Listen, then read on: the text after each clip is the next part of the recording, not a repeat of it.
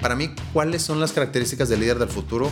Para empezar, definamos qué es un líder. No puedes llegar a decir, aquí vamos a ser innovadores, analíticas, data strategy y todo lo van a saber. No, yo creo que esa es, es una práctica de centralizar decisiones eh, fuera de la persona que está hablando con el cliente.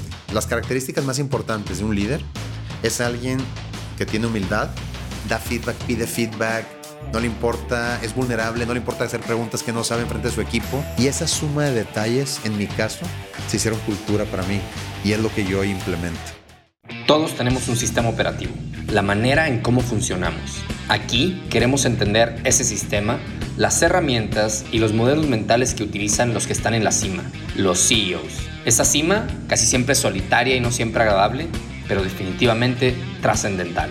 Creemos que no se habla suficiente de esto, que hay en ellos mucha sabiduría aún por capitalizar. Por eso existe CEO Deconstructed.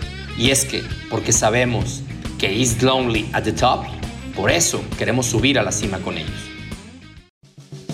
En un mundo hiperconectado y veloz, las distracciones están a una notificación de distancia. Necesitamos algo más que solo gestionar nuestro tiempo o administrarlo. Necesitamos volvernos dueños de nuestro tiempo. Necesitamos time ownership. Time Ownership es la experiencia que hemos creado para que la gente que pase por ahí aprenda realmente cuáles son sus prioridades, sus objetivos y de conectar la administración del tiempo del día a día con esas prioridades y objetivos de mediano y largo plazo. Una mezcla increíble de tácticas, técnicas, estrategias y experiencias de gente súper, súper exitosa en la administración y en la gestión y en el ownership de su tiempo. Visítanos en dertulearn.com.mx diagonal productividad para que veas todos los detalles del curso en línea o también por si quieres llevar este mindset a tu organización. Déjanos tus datos y con gusto te contamos cómo hemos ayudado a decenas de equipos y empresas a volverse mucho más productivos. Como agradecimiento por ser parte de la comunidad del podcast de Dare to Learn, te regalamos un código para que obtengas un 30% de descuento en el curso de Time Ownership en línea. Solo ingresa DTL Podcast con minúsculas para obtener este beneficio exclusivo de nuestra comunidad. Atrévete a ser dueño de tu tiempo, atrévete a aprender. Hola, ¿qué tal? En esta ocasión tenemos como invitado a Juan Clarion.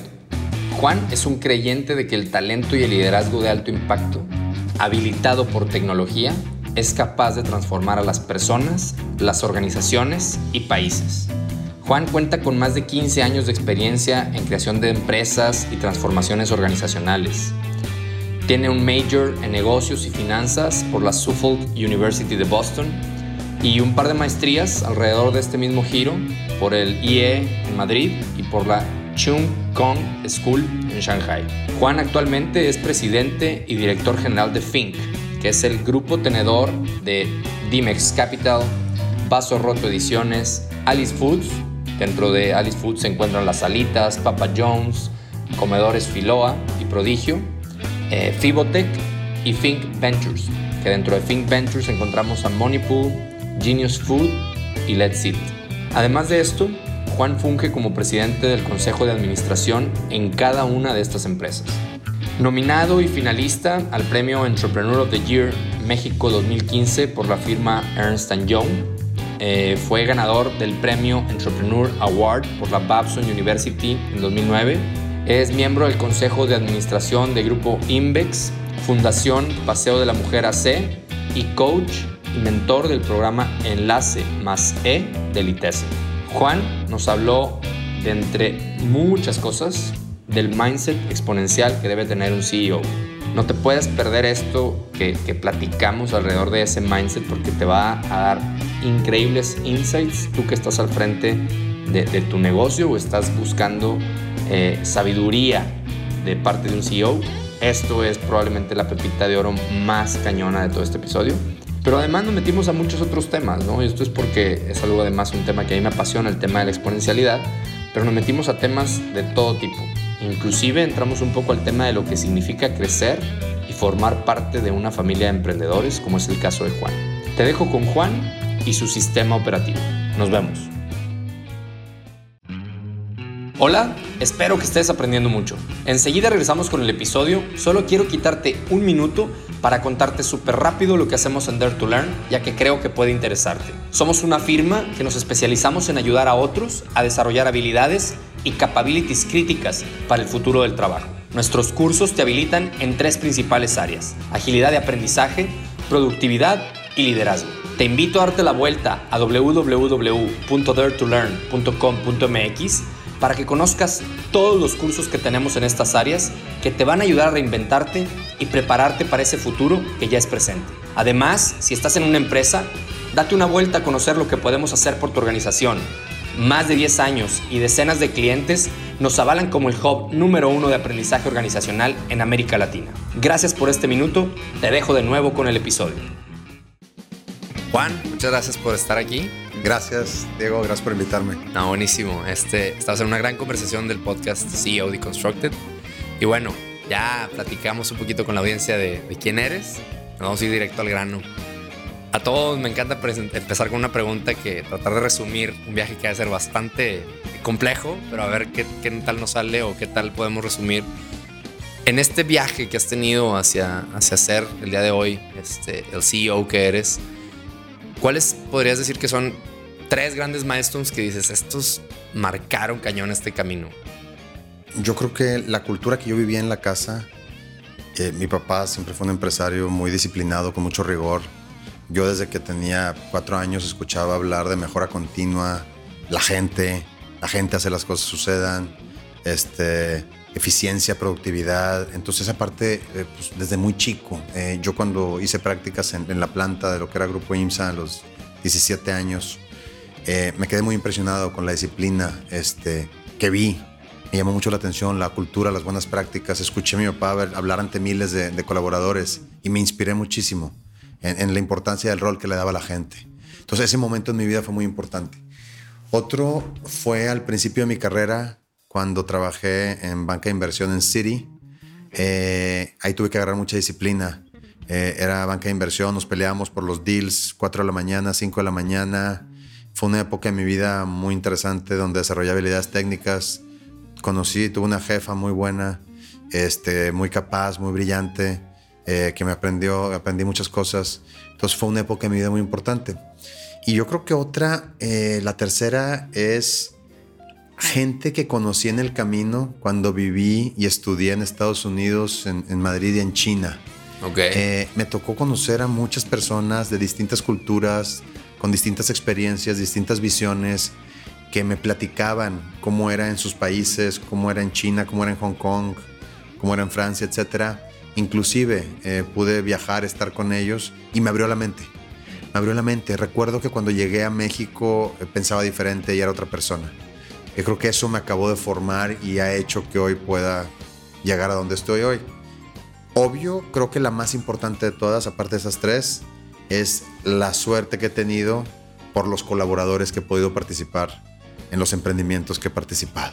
O sea, eh, eh, me ha tocado estar alrededor de, gente muy importante. Buenísimo.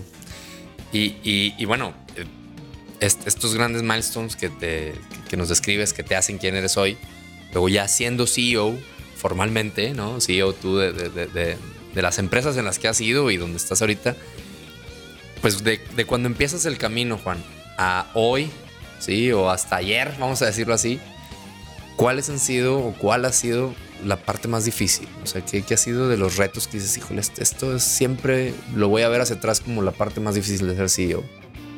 temas de gente. O sea, el, el, a quién invitas al proyecto a trabajar, a quién no invitaste o con quién te equivocaste. Yo creo que el, el people decisions, las decisiones de gente, eh, son, lo creo, las más importantes en mi camino. Eh, alguna gente que acerté en, en invitar al proyecto, en contratar, gente en la que me equivoqué. Pero yo creo que esas decisiones de gente son las más importantes y las que me han me han hecho estar donde estoy. Ok, y son, son las más importantes y las más difíciles también. Las más difíciles, claro. Ok, buenísimo. No, no, a ver, yo creo que eh, es, a ver, eh, Jack Welch, a quien yo admiro muchísimo como líder, he leído muchos de sus libros, es verdaderamente quien desafortunadamente acaba de morir, de hecho. Este, él dice, yo a mis 30 años eh, me equivocaba en el 60% de las contrataciones, a mis 50 años me equivocaba en el este 40% y hoy me sigo equivocando en el 20% de los entonces este he aprendido que verdad eh, alguien con potencial talentoso es la diferencia y puede marcar hasta el destino de un proyecto contra alguien que te puedas haber equivocado Entonces, para mí eso ya es bien importante, asegurar que la gente es correcta, que tiene la misma visión que tú, que hay un fit cultural, que tiene las capacidades de ejecutar o no. Esas decisiones de gente son las más importantes para mí en, mi experiencia. Buenísimo. Y hoy, ¿dónde estás? El día de hoy en esta entrevista, o viendo un poquito hacia adelante, ¿cuál es la parte más difícil después de años de ser CEO? Hoy dices, lo más difícil hoy es esto. Bueno, yo creo que es algo importante de un CEO y que es difícil pero que es la realidad y hay que hacerlo con responsabilidades que tú tienes la toma de decisión, accountability. A pesar de que lo haces eh, con una, en base a las recomendaciones y a base a un equipo de trabajo, hay algunas que te toman con socios o consejos de administración, pero al final del día, al tener la responsabilidad última de la decisión, creo que es una de las cosas este, de mayor reto del día de hoy para mí. Otra es el liderar con ambigüedad, el liderar con incertidumbre o sea, el poder liderar ante un entorno, eh, sea de, tecnologías disruptivas, de ciclos económicos inesperados, de un mundo cada vez este, mucho más global, esa ambigüedad y esa incertidumbre en la que participa un CEO en un mundo que está cambiando cada vez más rápido, es de los principales retos. Si tú ves, eh, hay una estadística muy importante. Eh, en el pasado, hace 10 años, la vida promedio de una empresa de la bolsa de Estados Unidos, del SP 500, tenía una vida promedio de 60 años. Eh, el año antepasado, la vida promedio estaban en 27 años. Entonces ya, ya la disrupción es muy acelerada. Entonces el verdaderamente liderar con esos cambios tan disruptivos, creo que es el principal reto de, para mí como CEO del día de hoy. Sí, buenísimo. Y decías algo interesante del eh, ¿qué, mezcla tan difícil de estar lonely at the top, ¿no? O sea, ese, viaje que puede llegar a ser muy solitario y aparte lidiando con tanta ambigüedad, o sea, es una mezcla, es una mezcla ruda esa. Totalmente, totalmente, porque tienes que asegurar los resultados de hoy, pero aparte tienes que garantizar cómo vas construyendo el futuro. A la vez tienes distintas audiencias, ¿no? Tienes consejeros, tienes accionistas, tienes clientes, tienes colaboradores. Entonces, ¿cómo le haces para cumplir con todas las audiencias? este, al mismo tiempo. Buenísimo. ¿Te puedo hacer otra pregunta? Sí, claro. En, este podcast tenemos invitados, founders, invitados CEOs, invitados este, muy jóvenes este, y, otros invitados que como tú han tenido la fortuna de tener esa, esa vivencia familiar, ¿no? ¿Qué, ¿Qué se siente o cómo es ese, ese ambiente donde hay empresarios? Porque yo particularmente no sé, creo que yo tengo esa vena emprendedurista, no sé, pero nunca lo vi en mi casa, ¿no? O sea, no fue algo que mi familia. Ya, ya lo mencionaste, que es algo que te marcó mucho. Eh, ¿cómo, cómo, ¿Cómo se vive ahorita, hoy, ¿no? El, tener, pues, hermanos, familia que, que son CEOs. Hay, hay, bueno, que están, son emprendedores, ¿no? ¿Cómo son esas conversaciones entre ustedes? ¿Cómo se, cómo, cómo se vive en esas familias que, que, son familias que son muy exitosas, emprendedores muy exitosos? ¿Qué, qué pasa en esa dinámica familiar? Sí. Eh, fíjate, está muy marcada la cultura de, de, disciplina, de rigor, eh, del rol que toman las personas para el, el resultado de los objetivos de negocio. Eh, yo, yo, como lo comentaba hace un momento, eh, pues desde chico siempre lo vi. Eh, y, fíjate, yo viví una ética, una ética empresarial muy padre, en el sentido de que siempre separamos la parte de la empresa de las partes personales. Eh, muchas empresas o muchos este, dueños de empresas mezclan lo que es la parte personal con la parte de negocio y tienen, no tienen muy claro cuál es la diferencia de un accionista, de un consejero, de un equipo directivo. Este, y nosotros tenemos muy claro yo, por ejemplo, en mi caso, eh, mi, padre siempre nos decía, yo es más, yo me acuerdo de chico cuando fuimos, mi padre y yo íbamos a San Antonio y me acuerdo que estabas ahí en el Holiday Inn Embassy Suisse, no me cuál, y me acuerdo que, mi padre pidió una, dos facturas. Eh, o sea, pidió el viernes, el viernes pidió un recibo y el, sábado, yo, ¿por qué? Y dijo, es que el viernes eh, tuve juntas en la tarde, pero el sábado no. Entonces no sería correcto que a mí me... me Facturarlo, ¿no? Sí, o sea, que me reembolsen. ¿Por qué? Porque yo estoy aquí contigo el sábado. Esos detalles, ¿no? Me acuerdo que una vez eh, estaba yo en, un restaurante y pasó un empresario. Yo tenía 10 años. Y me dice mi padre, él me pone el sueldo. Y yo no había entendido. Yo dije, ¿cómo que él me pone el sueldo?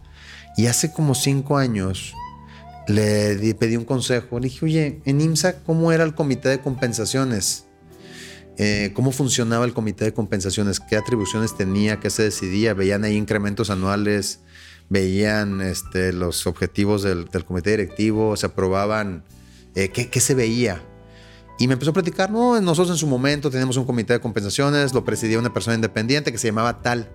Y ahí me dio el clic dije, ah, esa persona que me acaba de decir que era el presidente del comité de compensaciones, esto fue hace cinco años, era la persona que apuntó en el restaurante.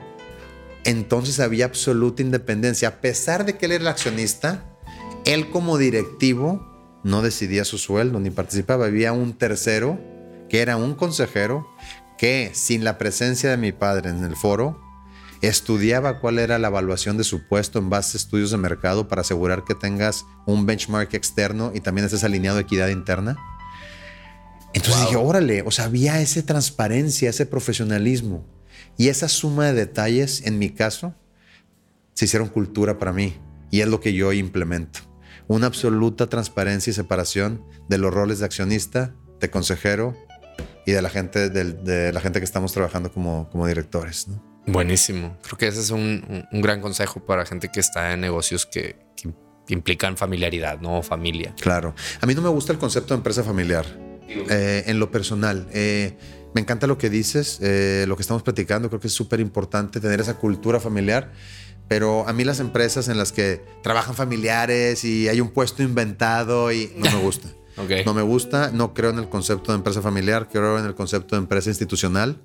Creo que todos tenemos las mismas reglas, este, todos jugamos el mismo juego. Este, yo no por ser accionista tengo algún beneficio diferente al, equipo. Este, yo también tengo mis mismos lineamientos y metodología de objetivos. Estamos juntos. Estamos juntos, ¿no? Si algún familiar quisiera entrar este, a una empresa, en mi opinión, cualquier familiar que va a entrar a una empresa tiene que competir por, tiene que existir el puesto, tiene que competir por ese puesto y tiene que pasar por el mismo proceso que cualquier otra persona que no sea de la familia. Porque si no, eh, le pega mucho la cultura. Pierdes credibilidad. Empiezan los señalamientos, es que él es que es el hijo de no sé quién, es el hermano de no sé quién. Este, entonces yo, yo creo que las empresas deben tener una cultura institucional súper disciplinada si quieren de verdad mantener una, cultura de una verdadera meritocracia. Buenísimo. Y, vamos a hablar de cultura más adelante seguramente y, y acabas de tocar un punto clave en, empresas familiares o, que, o institucionales, ¿no? O sea, eso se nota, o sea, está cañón. Sí, en nuestro caso nosotros somos considerados como primera generación. Este, la empresa que hoy dirijo, eh, mis socios son hermanos. Este, entonces, eh, pues estamos muy contentos porque yo tengo mis hermanos de socios. Este, y, bueno, si algún día nuestros hijos este, trabajan en la empresa, eh, hemos platicado y hemos coincidido, mis hermanos y yo, que siempre va a haber un proceso meritocrático súper disciplinado para asegurar antes que nada y antes que cualquier cosa que siempre haya meritocracia y transparencia y por ningún motivo se vaya a percibir que es una empresa familiar en el sentido que en el contexto que explico, ¿no? Buenísimo. Muy bien, Juan. Pensando en que esto también está pensado, este podcast está pensado para gente que aspira a ser CEOs o que son CEOs jóvenes o recientes, más bien, no, no jóvenes recientes. ¿Cuál sería una recomendación practicísima? A lo mejor es la misma o a lo mejor no, para esa persona que está yo es que yo quiero, este, yo aspiro a ser CEO y ya está como dándole, rumiando esa idea. O alguien que realmente acaba de empezar, ¿no? O sea, dice, oye, estoy empezando. ¿Qué recomendación le das a esa persona en ese momento, en esa etapa de CEO, newbie, ¿no? Claro. Aprender cosas nuevas muy rápido, documentarte muy rápido. Hay gente que se espera los años, es que me falta experiencia y es que la experiencia la puedes agarrar muy rápido. Habla con gente que admires busca acercarte con gente que ha sido un CEO que admires, gente exitosa, aprende lo más rápido posible de ellos. Yo me he rodeado de mucha gente desde, hace varios años. Yo he tenido mentores, gente que admiro, gente que está jubilada y me ha cambiado la vida. Por un lado, puedes decir, oye, es que yo quiero pensar diferente, más innovador, más disruptivo. No importa, no importa, no vas a aprender de ellos la disrupción, no aprendes la innovación, no aprendes cómo ser ágil, no aprendes cómo ser Scrum. No, pero platica con gente que tenga mucha experiencia y gente que admires y de verdad que te van a dar unos insights que vas a madurar muy rápido, vas a crecer muy rápido y vas a tratar de cometer, vas a cometer mucho menos errores que, en el pasado. está buenísimo. Y, te puedo preguntar acerca de, esa, yo lo veo como una rutina de éxito, lo que acabas de decir. Cada, ¿Cuántos mentores tienes? ¿Cada cuándo los ves? ¿Cómo, los, ¿Cómo procuras esa relación con ellos? Claro. Mira, yo, yo empecé con un coach ontológico. Okay. Con quien me vi durante seis años cada 15 días. Ok. Y el coaching ontológico es en base a preguntas. Él me hacía muchas preguntas. Entonces con eso yo me contestaba. Ya. Este, me hacía muchas preguntas eh, para que yo me las haga. ¿Tú qué opinas? ¿Tú qué hubieras hecho? ¿Cómo lo ves? Te dejo esta tarea. Y eso para mí me ayudó muchísimo. Eh, posteriormente tuve, tuve varios mentores. Tuve un mentor eh, en el área de recursos humanos. tuve otro mentor en transformación digital. Hoy en día hay una persona a quien veo cada 15 días, dos horas en mi oficina y yo ya llego con todos los temas que, le quiero pedir consejo, con quien quiero rebotar cosas. Este, ¿Son personales o son más funcionales como de tecnología o RH? Como o sea, esos mentores, este el que ves ahora cada 15 días, ¿es también como enfocado a un, a un área? ¿O es, sí, Han, sido más funcionales, pero también me ayudan como líder. Ok. Como CEO. Entonces sí, sí son expertos en temas de liderazgo, en temas de mejores prácticas de recursos humanos, cómo hacer un mejor people planning, cómo hacer su section planning, cómo verdaderamente, este, cómo negociar, este, eh, cómo retroalimentar a los equipos, cómo desarrollar talento. Eh, y en transformación digital es, es cómo hacer el approach de transformación digital, cómo empezar, cómo implementar metodologías, eh, cómo liderar el cambio ante una transformación digital. Temas de, de liderazgo y temas de estrategia son los temas que me ha ayudado mucho en tener personalmente coaches. Coaches. O mentores. O mentores, sí. A, estos otros de RH y de tecnología ya no los ves con frecuencia. O sea, fue para una etapa de tu vida. No, lo sigo viendo. ¿Lo sigues viendo? Lo sigo viendo. Ah, ok, Y consejeros de las empresas. Oh, los consejeros de las empresas los frecuento y trato de sacarles el mayor jugo posible. Cada vez que vienen, eh, porque muchos viven en, México, viven en México, los invito a comer, los invito a cenar, vamos a echar un café, vamos a echar una cerveza y llego muy preparado. Hay que aprovechar su tiempo al máximo. Eso está bueno. ¿Cómo te preparas? Es que es, gente que, se ha tropezado muchas veces, que ha pasado por unos cuatro o cinco ciclos económicos, varias crisis. O sea, ya lo vivieron muchas veces. Y a veces echamos de menos. A veces nosotros los emprendedores que nos gusta la parte de innovación, transformación digital, creemos que ellos no son millennials, no traen las novedades, pero no importa, insisto. Hay que aprovechar de sus tropiezos, de todo lo que han vivido y verdaderamente saber escuchar ya. Este, ¿y cómo me preparo? Me preguntabas. Sí. Pues eh, aprovechando al máximo su tiempo, tratando de hacer las preguntas que verdaderamente para mí son las más importantes. O sea, las llevas ya pensadas, que le vas a preguntar. Por supuesto. Buenísimo. Buenísimo, buenísimo. Y bueno, esto es para aquellos que están empezando, creo que son muy buenos consejos y a lo mejor algunos aplican igual para la siguiente pregunta que te voy a hacer, pero a lo mejor no. Es decir, bueno, para alguien que no es que está empezando, sino que está ya, ya lleva un poquito más de camino recorrido, ¿sí? Porque yo sí creo que es muy diferente el consejo que le debes dar a alguien. Por ahí escuchaba también de no te busques un mentor 10 pasos adelante. O sea, es como querer de mentor a Bill Gates, que ahorita dices, no, pues, si estás empezando, Bill Gates no te diría lo que, o sea, te tendría que dar un consejo de cuando él empezó, ¿no? O sea, y es difícil a veces para, para un CEO ponerse otra vez hacia ese momento en que empezó, pero hagamos el esfuerzo de decir, bueno, alguien que ya va a, la mitad o que ya lleva cierto tiempo, igual y hasta como tú, eh, ¿cuál es el consejo? Y si es diferente al, del que está empezando, ¿no? Totalmente. ¿cuál, sería un consejo practicote para un CEO? Mira, para un CEO quizás un poquito mayor, que ya lleva un poquito más tiempo, es no le tengan miedo a la tecnología, no le tengan miedo al cambio. Okay. Este, aprovechen los datos, hay información allá afuera, usen los datos. este, está bueno porque están batallando mucho. Sí, mucho y muchos. Totalmente. Y no le tengan miedo a aprender y desaprender cosas nuevas. La gente habla de aprender cosas nuevas, pero también hay que saber desaprender cosas. Ya. Y no es fácil. La gente siempre tiene una referencia de cómo le funcionaba, cómo lo hacía antes. Es que antes, en donde yo trabajaba, es que antes como yo lo hacía, eso tírenlo, no importa. Y yo creo que una verdadera, este, las características más importantes de un líder es alguien que tiene humildad, que es, alguien que tiene humildad, que, pues a humildad me refiero a que pide feedback, da feedback, pide feedback, no le importa, es vulnerable, no le importa hacer preguntas que no sabe frente de su equipo. Sí. Uno, dos, alguien que hace que las cosas sucedan. Y tres, alguien que está dispuesto a aprender cosas nuevas. Buenísimo. Esas tres cosas para mí son las principales características de un líder. Entonces, esos son los consejos que yo le daría a un CEO ya más avanzado que verdaderamente Que no se le quiere- olvide. que no se le olvide y que quiera seguir siendo relevante en el futuro, porque este mundo va a cambiar. O sea, las competencias de hoy no son las de mañana. Entonces, si alguien quiere ser un líder disruptivo del mañana, en donde tienes que usar la, la tecnología, donde tienes que ser cliente centrista, en donde tienes que empoderar a la gente, en donde tienes que tener otros tipos de liderazgo para enfrentar el nuevo mundo, tienen que cambiar y tienen verdaderamente que, que adaptarse a lo nuevo a través de lo que, de lo que estoy diciendo. Es buenísimo. O sea, eh, y le traía esa pregunta más adelante: ¿cuáles eran los skills de los líderes del futuro? Y, y, pues creo que Pues son esos, ¿no? sí, o sea, porque como el futuro es impredecible, pues más vale ser humilde, más vale ser estar dispuesto a aprender y más vale hacer que las cosas sucedan, o sea, perderle el miedo a la ejecución, ¿no? Por supuesto. Está padre A ver, para mí, ¿cuáles son las características del líder del futuro? Para empezar, definamos qué es un líder. Para mí un líder no es alguien que tiene gente a su cargo necesariamente. Necesariamente. No es un presidente, no es un coach de fútbol americano, eh, no es un general. Un líder, en mi opinión, es cualquier persona que tiene características o atributos que inspiran a los demás. O sea, un líder puede ser tu colega de al lado.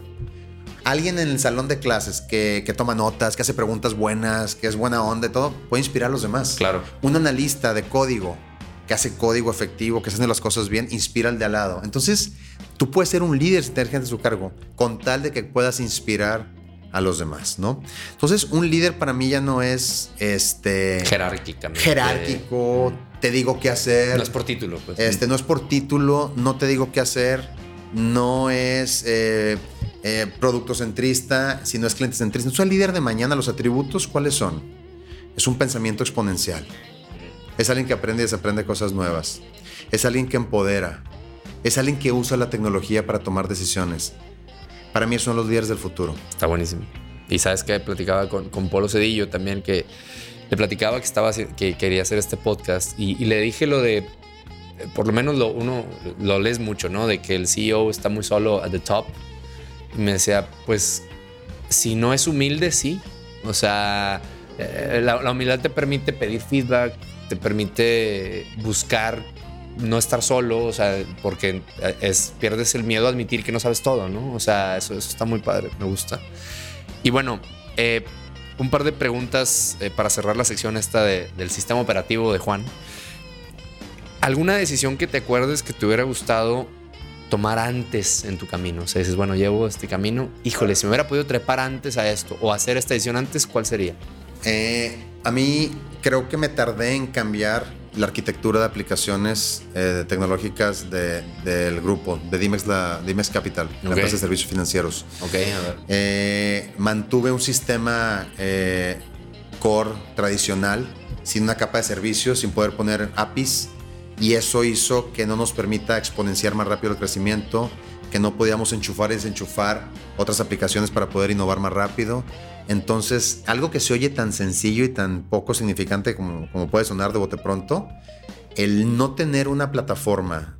eh, cuando te digo una arquitectura de sistemas, es la arquitectura de aplicaciones, el CRM, el RP, eh, la aplicación de analítica, este, la administración de, de fuerza de ventas, etc. El no haber tenido una arquitectura con una capa de servicios que me permita conectar y desenchufar otras aplicaciones sin descuidar la continuidad operativa, hizo que no podamos innovar por algunos años y nos tuvo súper, súper apretados. Entonces debí de haberme adelantado y debí de haber cambiado la arquitectura de sistemas unos 3, 4 años antes de lo que lo hicimos. Está buenísimo eso, está buenísimo porque creo que muchas empresas de las que yo, pues de lo mucho que leo y me, y- me alimento y de lo mucho que he tenido la oportunidad de ver como consultor durante años y luego trabajando para Cemex y para Metalsa, o sea, es bien difícil el legacy, el legacy de, porque además la empresa que te vende la plataforma, este, tiene también mucho, o sea, busca que no te salgas, ¿no? O sea, busca decirte, aquí te ofrecemos todo el, el one, one stop shop, ¿no?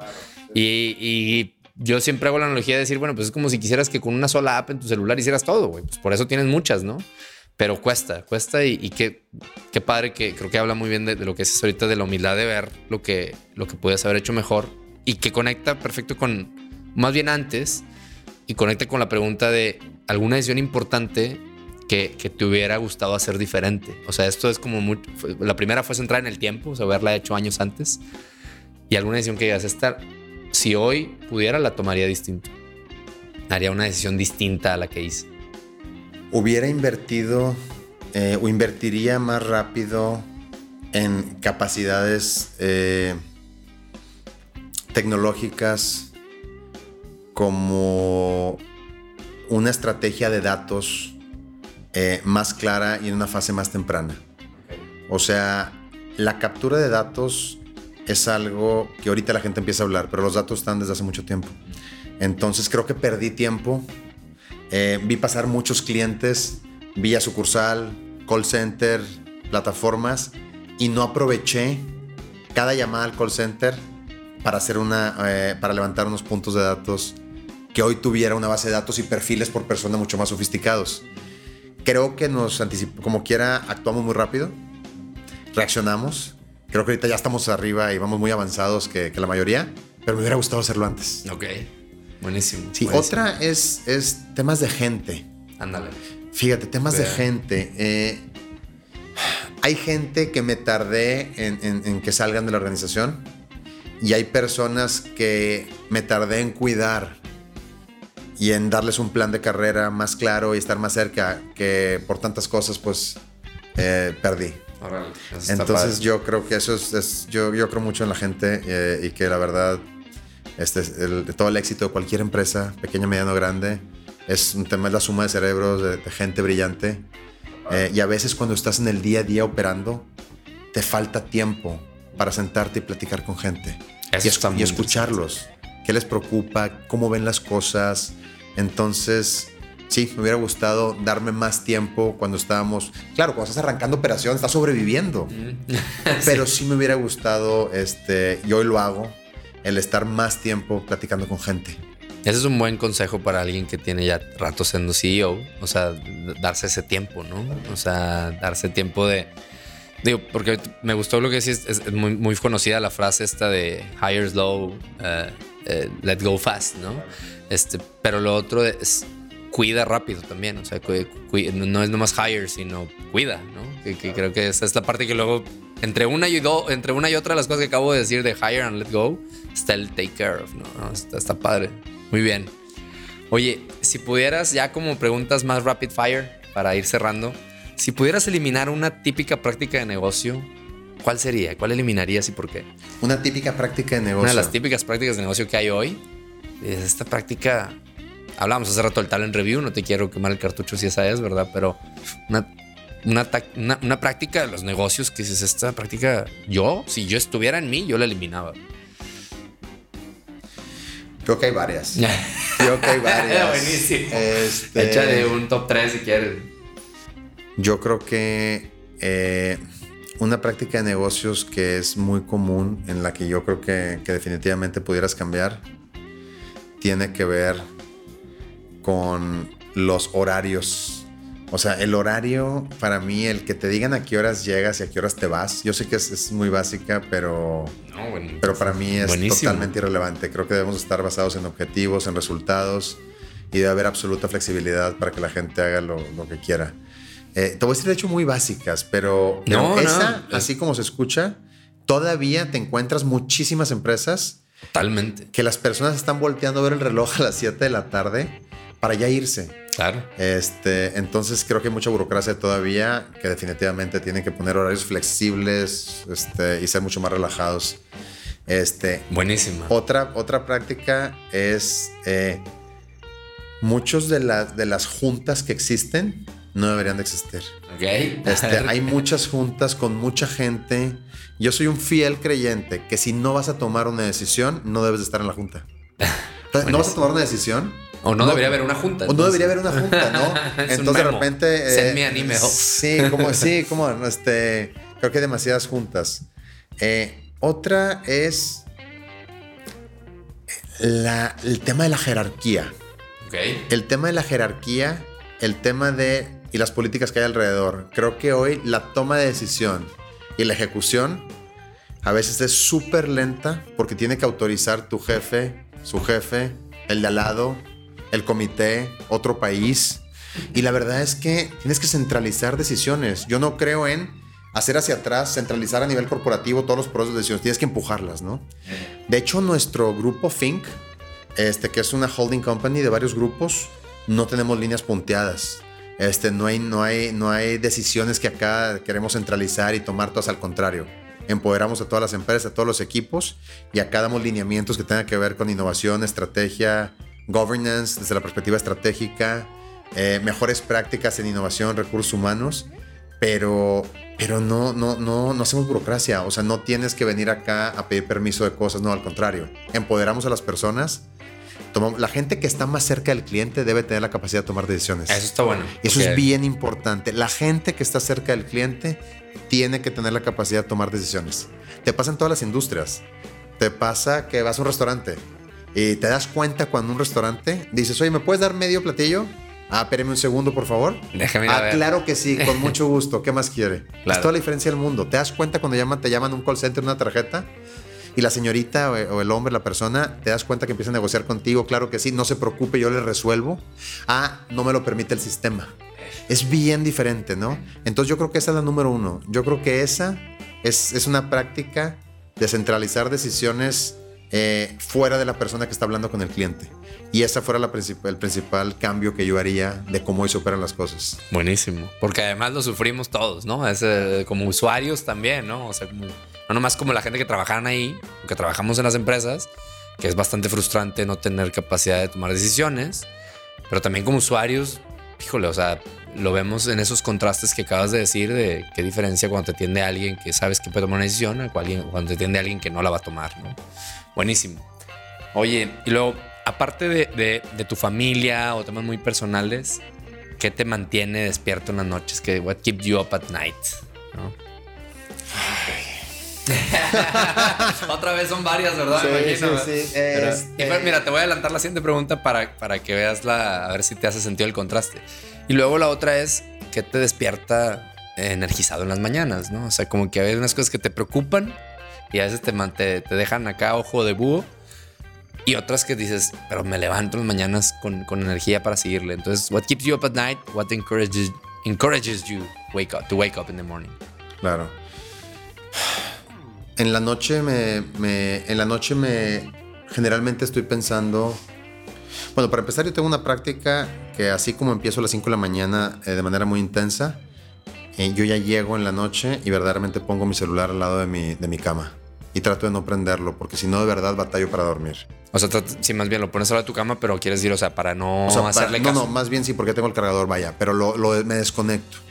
Eh, y de hecho, trato de ya, si lo prendo, lo pongo en la luz más bajita, eh, porque te pega en la retina y te quita el sueño. Sí, sí. Entonces trato verdaderamente, y si veo mensajes de WhatsApp o correos, ya no los abro, porque verdaderamente luego me quita el sueño, me quedo con un pendiente y batallo. Y aparte es, bueno desconectarte. Sí, claro. Entonces es momento de, desconectarme para verdaderamente el día siguiente reconectar con todo, ¿no? Eh, ahora, aquí me quita el sueño? Eh, por más que te desconectas, pues sí de repente traes temas de, que tienen que ver, yo creo que de nuevo con gente. Claro.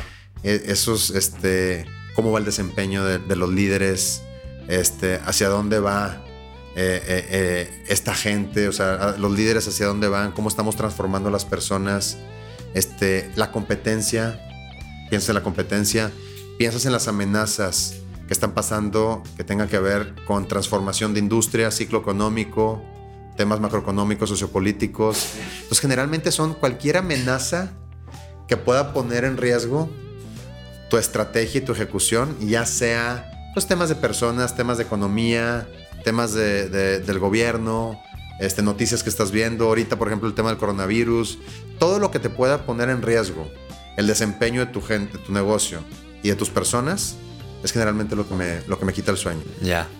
¿Y qué te levanta en las mañanas con ganas de de despertar, ¿no? De, entrarle duro al día. En las mañanas, este, acabo de ser papá. Ah, muy bien. Acabo de ser papá hace un mes. Entonces, ahorita si me preguntas, me despierto y lo primero que quiero hacer es, ver a mi hijo. Claro. Es ver a mi hijo, es lo que me está despertando de buen humor. Previo a eso, eh, me encanta lo que hago.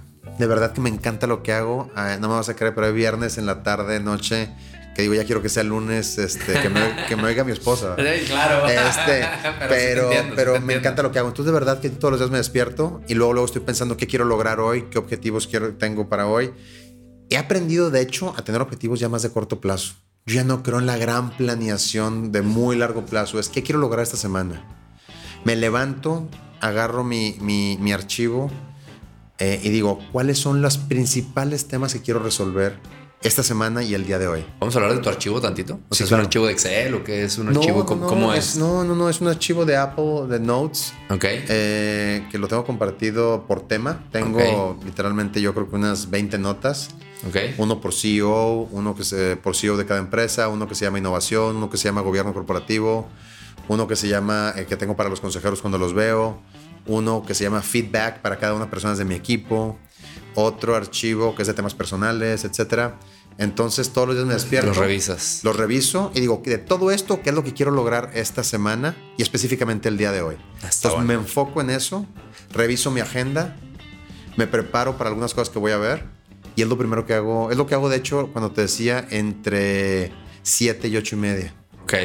Pero es principalmente lo que me despierto a, hacer. Ya, ya, ya. Buenísimo, buenísimo. Oye, y ya, digo, pregunta eh, como de adendum, ¿no? Hablando de, de, los CEOs que, que, están en tus empresas también, ¿no?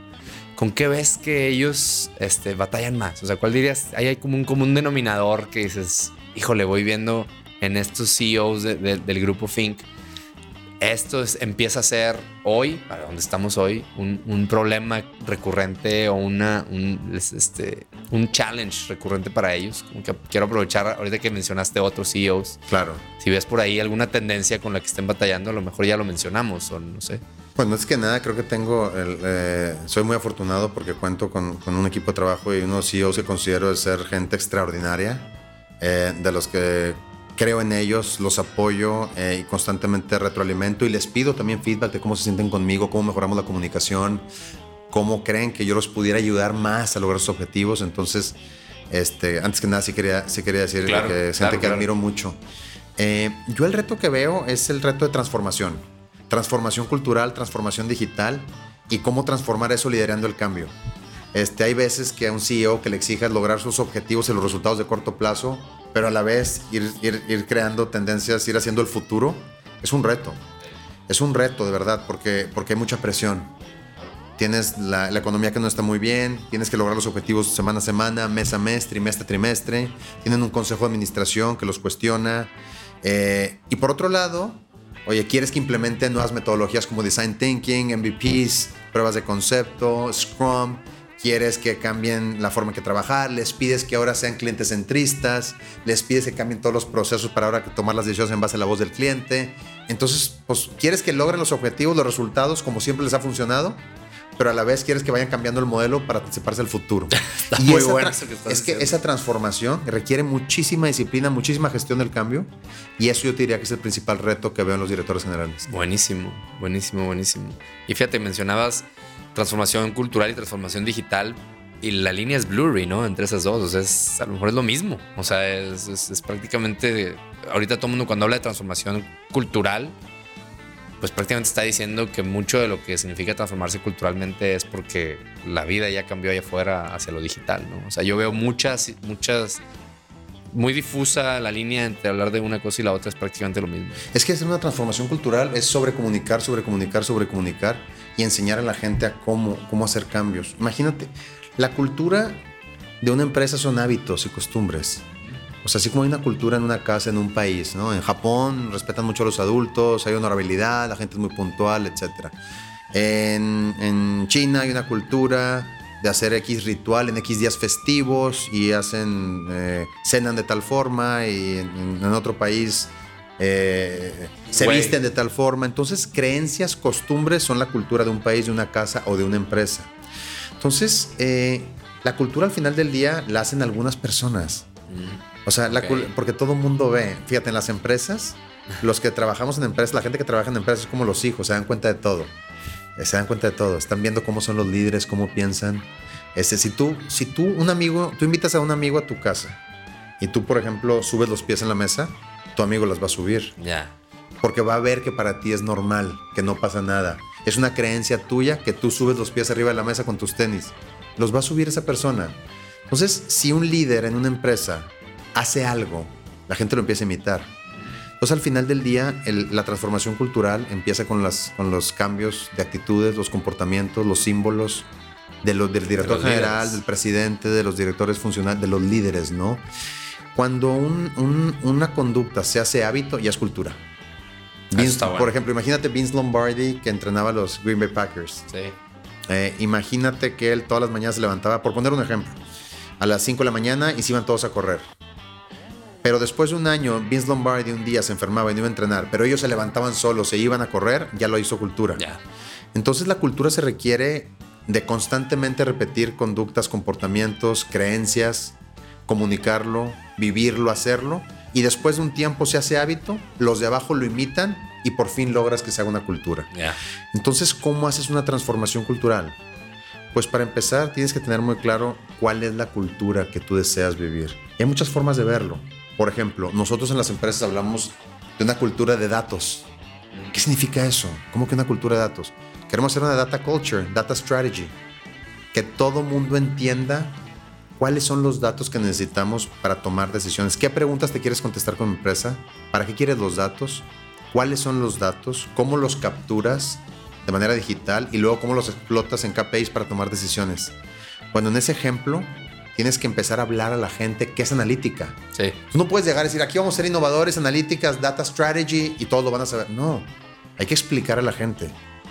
Hay que explicar a la gente qué es, qué es la data strategy, cuál es la cultura que quieres lograr, eh, cuáles son las herramientas. Déjame te explico cómo usarlas. Vamos a empezar poco a poco. Vamos a hacer un concurso. Vamos a hacer un premio de datos. Vamos a meterlo en los KPIs. Vamos a hacer proyectos. Lo vamos a meter al proceso de inducción, al proceso de capacitación. Entonces, una transformación cultural tiene que ver. Oye, queremos aquí tener una cultura de innovación en la que vamos, se vale equivocarte. Pero si a la gente no le dices cómo hacerlo con método científico, cómo te puedes equivocar, ¿Qué presupuesto tienes para probar cosas nuevas? Estén los incentivos. Se hacen premios, concursos sobre comunica. No va a pasar. Es la típica, la típica empresa, el error que comete es, hay que innovar. Pero cuando platicas con la gente dice, oye, mi jefe me corre. Claro. Oye, no es cierto. Lo dice en el papelito de, la pared de los valores, pero aquí no, no te puedes equivocar porque la gente te corre. Entonces, si quieres tener una verdadera transformación cultural hacia una cultura de innovación, tienes que pensar en muchísimas cosas. Tiene que empezar a ser congruente la gente de menos arriba hacia abajo. Tienes que meter un método, tienes que enseñarles a cómo, tienes que sobrecomunicarlo. Entonces, una transformación cultural de verdad tiene que ver con el liderazgo desde menos arriba y con una congruencia y una consistencia a largo plazo. Buenísimo. Es un tema que me encanta porque yo, aparte del tema de aprendizaje que te platicaba, de, de donde nace Dare to Learn, pues tiene muchísimo que ver con, pues un cambio cultural es un proceso de aprendizaje, de aprender cosas nuevas y dejar ir otras. Y, y lo que a veces nos cuesta entender es que, es, que toma tiempo. Toma todos estos esfuerzos que tú dices, pero a la gente le toma tiempo, le toma tiempo. Eh, es, es como un modelo mental, es un modelo mental que a lo mejor yo, a mí me pasa mucho, yo pienso mucho en el Pareto. Pero el Pareto me tocó entender qué es el Pareto, entender, ver ejemplos del Pareto y luego aplicar el Pareto. Y ahora ya puedo casi creo que de manera instantánea pensar en el Pareto, ¿no? Pero eso es un proceso que toma tiempo. Tarda. Entonces, tanto los modelos mentales como los procesos de aprendizaje tardan. Hay una, doctora que yo sigo mucho, que es la doctora Bárbara Oakley de, de Learning How to Learn, que me inspiró mucho también hace unos años. Ella dice, bueno, la primera vez que haces una multiplicación, tienes que entender que dos más dos y le pones, ah, un, dos, tres, te ponen cuatro palitos y hace, después de hacerlo no sé cuántas veces, ya no piensa, o sea, ya no estás pensando, ya no necesitas los cuatro palitos, se vuelve parte de tu sinapsis y tu cerebro. Entonces ya es una reacción natural, se vuelve el business as usual. Eso, es la cultura. Exactamente. Eso, no, claro que te tardas. Y necesita repetición y necesita incentivos, ¿no? claro. está muy padre. Creo que varía, tiene que ver con de qué tamaño es la empresa, es nueva, no nueva. Si es nueva, creo que puedes implementar cosas muy rápido. Si es una empresa que tiene ya una cultura X de cierta forma muy impregnada, a veces son procesos de 3, 5 años. Sí, claro. Ya te hablaba con también un invitado del podcast, Michelle Novak, del podcast de Artulan, que igual lo conoces de, aquí. hemos trabajado juntos. Y platicaba con él, decía que me, hacía un, un hincapié muy interesante. Me decía, fíjate, muchas de las eh, empresas boutique, de, bueno, no empresas boutique, eh, las agencias de diseño, no tan boutique necesariamente, la gran mayoría están siendo adquiridas por las empresas porque saben que eso va a acelerar de alguna u otra manera el proceso de este. O sea, es decir, si quieres una cultura de innovación, a lo mejor tardas ocho años. Pero si lo compras y medio, si haces bien un proceso de embeber a esa gente, pues a lo mejor te tarda, de todos modos, te tardas tres años. O sea, es que lo decías hace rato, queremos el resultado rápido y, queremos el resultado a largo plazo y el de corto. Y claro. Está, tocas, un tema bien importante. Yo he visto empresas que se quieren transformar culturalmente. He visto algunos bancos, ¿no? Más lentos, burocráticos, bancos que conoces, que para ellos dicen, quiero ser fintech. Entonces compran una fintech pero la gente sigue yendo en corbata, siguen siendo pocos en clientes centristas, no van a ser. Claro. Creo que la cultura empieza desde adentro. Está muy interesante. Tiene que ser orgánico para que verdaderamente cambie. Ok. Tiene que empezar desde amero arriba hacia abajo. Está muy no, bueno no va a cambiar la cultura. Si tarde o temprano se cae. Se, cae. se cae el teatro. Claro. Está buenísimo. Oye, y bueno, eh, últimas dos preguntas. Eh, en este camino de, de crecimiento, de CEO, te preguntaba al principio esos milestones y hemos recorrido mucho de, creo que mucho de tu, de tu andar. ¿Hay algo que digas, que extrañes de, o sea, de, de, antes de ser CEO, ¿no? O sea, ¿qué se, qué se queda en el camino del CEO que dices, híjole, pues ya eso lo tengo que ver de lejos y bueno, lo, lo, lo interiorizas, pero ¿qué se queda en el camino? ¿Qué, qué, se, ¿Qué se extraña de esa, a lo mejor esa ligereza que había antes, ¿no? ¿Hay algo de eso que de repente reflexiones o puedas ver que, que, se aparece de repente el... No sé si es un fantasma o qué, ¿verdad? Pero esta pregunta creo que es la más esotérica de esta entrevista, ¿no? Pero ¿te, suena esto que te estoy diciendo? Sí. Qué extraño antes de ser CEO de esos tiempos. Extraño la incertidumbre de saber si iba a ser CEO. Este, extraño, este, extraño el tener la certeza de cómo se sienten las personas de la organización eh, a las que hoy no tengo necesariamente mucho acceso. A pesar de que trato, tengo skip levels, hago juntas, desayunos, hablo con todo el mundo. I always walk the halls como me gusta hacer. Pero recuerdo ese feeling de saber verdaderamente cómo. O sea, yo me acuerdo cuando yo era analista. Me acuerdo perfecto, hace, hace, hace 17 años. Era, tratabas de juntarle rompecabezas. Eh. Oye, nos van a dar el día o no. Oye, están comprando esta empresa o no. Nos vamos a fusionar o no. ¿Qué te han dicho? ¿Qué te dijo tu jefe, güey? y juntabas las piezas. Nos juntábamos todos los analistas en todos los cubículos y juntábamos las piezas del rompecabezas. Este, y era muy padre porque ahí es verdaderamente donde está el sentimiento real de la organización. Y yo quisiera saber cómo se siente todo el mundo. O sea, a mí me encantaría verdaderamente ahorita estar ahí. A estar ahí, escuchándolos. este, oye, ¿qué piensan? ¿Cómo están? A mí me preocupa mucho. A mí me gusta mucho. Yo de verdad que deseo que todas las iniciativas de innovación, de transformación digital, esa visión que tenemos de hacer las cosas diferentes, esa visión que tenemos de ser la mejor marca empleadora de toda América Latina, o sea, verdaderamente quiero saber qué opinan. Hago encuestas, focus, bueno, focus, o sea, son del, del pasado, pero a ver, hago encuestas, offsites, town hall meetings, todo, pero a veces quiero saber más. Sí, sí. Quiero meterme al cerebro de, la gente joven que tiene una semana en la empresa y preguntarle, ¿cómo ves todo, güey? ¿Estás contento? ¿Es lo que esperabas? ¿Qué haríamos diferente? Les preguntaría para hacer la empresa más cool, donde tú verdaderamente digas, yo aquí me quiero morir. Eso es lo que quisiera saber, eso es lo que extraño, porque en esos momentos sí platicábamos de esas cosas y sí, eso extraño. está padre, está padre. Y creo que es un gran reto. o sea creo que el, camino, recorrerlo más cercano a ese camino, con lo, con lo que las distintas iniciativas que dices, es, es algo que habla muy bien de, de, de, Fink y de lo que decías de la humildad, ¿no? Entonces, pues bueno, a lo mejor nunca vas a volver a tener ese, ese cerebro virgen, ¿no? Pero hacer el intento creo que siempre va a ser necesario, ¿no? Buenísimo. Oye, y bueno, ya por último, en unas recomendaciones, este, platicamos ya algunos libros, por ahí me platicaste algunas cosas que te gusta, que, en las que estás escauteando ahorita constantemente, como lo de exponencialidad. ¿Nos puedes dejar algunas recomendaciones de hoy? Este, chequense este libro, chequense este blog, escuchen esto. ¿Qué, qué, recomiendas a la audiencia? Claro, yo recomiendo todo lo que está relacionado a la exponencialidad. Este, yo recomiendo, aunque ya han pasado varios años, tienes que leer forzosamente eh, y en este orden, Abundance, ah, de Stephen Colbert, la trilogía. Tienes que leer Bold, tienes que leer Exponential Organizations y ahora el, acaba de acaba de salir. salir The, Faster Than You Think. ¿Ya lo, ya Creo. sí? ¿O, Eh, ya lo tienes? Ya lo tengo, por supuesto. en enero, ¿no? No, O sea, este acaba de salir. Sí, sí, sí. Este, nosotros estamos implementando el framework, por cierto, en el ¿Ah, grupo sí? de Exponential Organizations. Creo que todos tienen que leer eso, porque yo recomiendo que todos tengamos una, una mentalidad exponencial. ¿Y recomiendas en ese, que lo lean en ese En orden? ese orden, lo tienen que leer en ese orden. Yo creo que también es importante este, todo lo que tenga que ver con talento disruptivo. Ok. El liderazgo disruptivo creo que es algo que todo el mundo debe entender porque el mundo está cambiando muy rápido. Estamos en medio del huracán digital. Depende de la industria en la que participes, están distintas fases del huracán. Estás en lluvias, tormentas, estás en el ojo del huracán. Pero todo el mundo va a cambiar. Todo.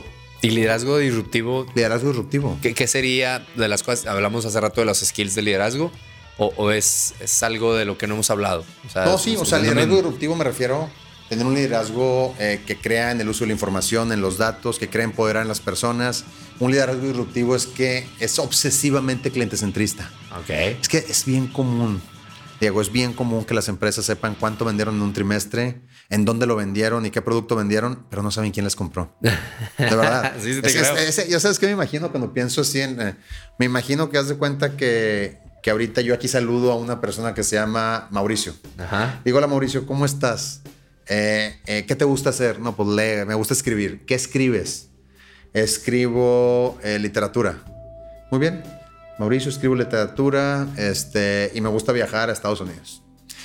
Y de repente lo veo en cuatro meses y le grito, Fernando, ¿cómo van esos libros de poesía? Este, bueno, eso es lo que las empresas hacen. Así pasa, güey. O sea, las empresas no saben quiénes son sus clientes. Sí, o sea, les Entonces- va entre tanta cosa. Totalmente. Entonces, un líder disruptivo es un líder que usa la tecnología para tomar decisiones, que no le tiene miedo al uso de datos. Ok. Es un líder que empodera, es un líder que es obses- obsesivamente clientecentrista. Es un líder este, que es un coach de gente.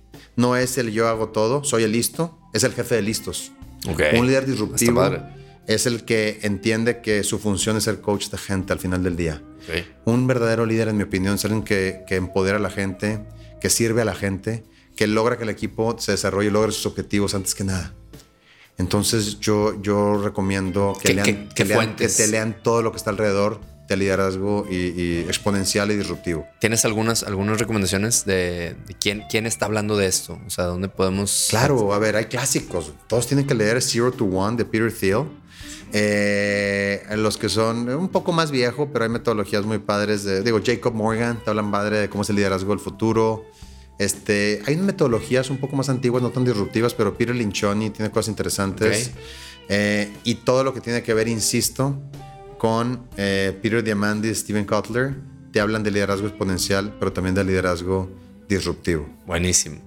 Pues muy bien. Pues creo que ya con eso hacemos un gran wrap up. ¿Algo más que se me esté pasando a preguntarte o que quieras comentar, Juan?